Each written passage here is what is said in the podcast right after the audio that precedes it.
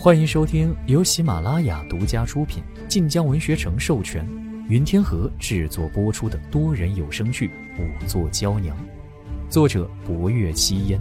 欢迎订阅。第五十一集，发簪脱手，墨发亦随风而舞。郑云霓缓了缓，抬起头来时，满面癫狂。他疼得龇牙咧嘴，却仍然一字一句对薄若幽道：“你住嘴！我不是，我才不是被藏起来的那个。”霍威楼转身看着薄若幽，只见薄若幽定了定神，并未被吓住。霍威楼便问：“你如何知道他是当年被藏起来的那个？”薄若幽又被霍威楼救了一次。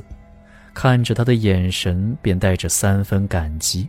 闻言道：“真正的郑大小姐，四岁时便灵气逼人，琴棋书画天赋极高，可六岁之时得了癔症，却连话都不会说了。民女起初听闻，只觉病痛害人，可后来得知，她之所以患了癔症，乃是那年冬日走丢了一夜。侯府虽大，可当时大小姐走失，安庆侯自当亲力搜寻。饶是如此。”却仍然毫无所获。当年不知为何，如今知道了侯府地下有暗渠，自然想得通了。他进了暗渠，是从那口井进去的，可井口不浅，又是如何出来？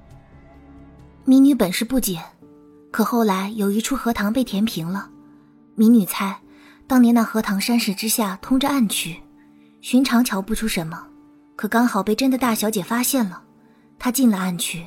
遇到了被藏起来的另一位小姐，被藏起来的人将真的大小姐关在里面，自己走了出来。薄若幽看向郑云霓，所以刚出来的她不会说话，不会认人，好似患了癔症一般。想来被养在地下，也无人教过她说话，而怕光，喜欢钻进柜子里，这些亦是因为她有意识起便是生活在黑暗之中，她习惯了黑暗，自然未怕光明。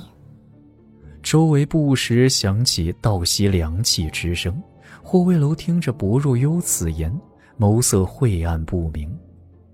郑文安和郑文荣两兄弟本是不敢置信，可不知是否想起了当年种种，一时也陷入了震惊犹疑之中。而郑云霓听着薄若幽此言，神情似哭非笑，眼神诡异神经。仿佛下一刻便要彻底癫狂。当真好会猜呀！可是，你有什么证据吗？薄若幽只看着霍威楼。侯爷，我们去到那地下暗室之时，发现了自己和凶手十分相似的诗稿。那是一首前朝七言诗作，且自己侯爷也看过。不说如何上乘，却也是有模有样。他们都还不曾教这孩子说话，就藏了起来。又如何会教他诗词写字呢？除非是真正的大小姐被换了进去，因她四岁开蒙，天赋极高。郑云霓却忽而冷笑开了：“ 这算是什么证据？我便是郑云霓，什么暗渠暗室我通通不知。下月我便要与二殿下大婚，你们怎敢如此待我？”福公公在旁震惊半晌。未曾得说话之机，此刻哼笑道：“哼，大小姐，哦啊不，假的大小姐，你们府上只凭一个假报生辰便是欺君之罪，何况您还是个假的，您还想嫁给二殿下？嘿嘿，可真是在做春秋大梦啊！”郑云霓一听此言，神色更是疯狂。可就在此时，正对着火场而战的贺成惊呼一声，指向了火场之中：“侯爷，救到人了！”众人齐齐回身望去，只见火光烟尘里，适才两个潜入火场的绣衣使，各自抱着一人从林中急掠而出。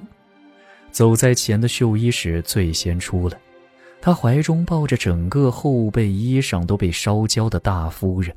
而落后的绣衣使怀中则抱着一个着寻常袄裙的八脸女子。她生得枯瘦如柴，面庞不自然的显白，左脸上的疤痕呈紫黑之色，乍看之下与傻姑几乎一模一样。可当夜风吹拂起她的头发，将那左脸挡住，众人一眼便能看出，她与郑云霓才是连骨相都有八分相似。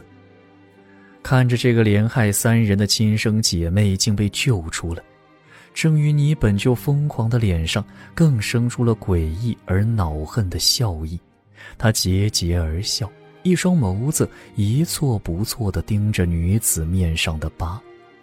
不若幽心里咯噔一下。你后来是否回过暗室？他脸上的疤是你烧的？郑云妮面上古怪笑意不减，眼尾一挑，竟有些挑衅的看向薄若幽。虽是不言语，可其间意味已是分明。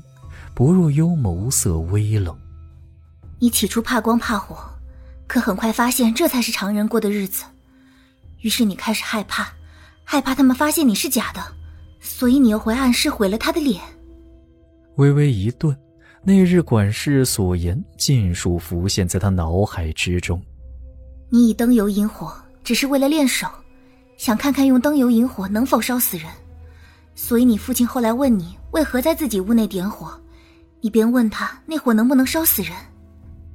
那日管事答话，霍威楼和福公公他们都听着。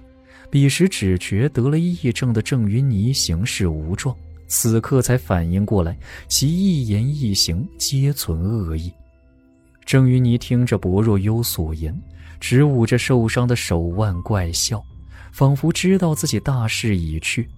一旁郑文安此刻才从震惊之中回过神来，看看郑云霓，再看看被绣衣使救出的女子，语声艰涩至极。云霓，我姑娘所言，到底是真是假？郑云霓听着这话，眼眶忽而红了。她看着郑文安，面上恨怒与嘲弄交加。是真是假？我说，你不若问问你自己，问问祖母，问问父亲好了。郑文安面色激变。这时，刚被秀衣使救出来的大夫人却呛咳几声，一下子醒了过来。她挣扎着要下地，秀衣使便将她放了下来。然而他哪里站得住，当即跌倒在地。他华丽的外裳此刻一片灰污，后背处更是被烧得焦黑蓝绿，依稀可见被烧伤的血色。而那双本柔弱无骨的手，此刻亦被烧得满是血泡，可他仿佛察觉不出痛似的，目光慌乱四扫，一眼看到了后面出来的被秀衣使抱着的真正的郑云霓。真正的郑云霓和被烧伤的大夫人不同，她只有脸上落了黑灰污渍。身上衣袍除了被火星燎出许多破口之外，并无别的伤处，而她刚出了火林，便是一阵剧烈的咳嗽。秀衣使松手之时，他一整个人咳得跌在地上。大夫人就这般一路朝他爬去，而后小心翼翼的想去拉他的手。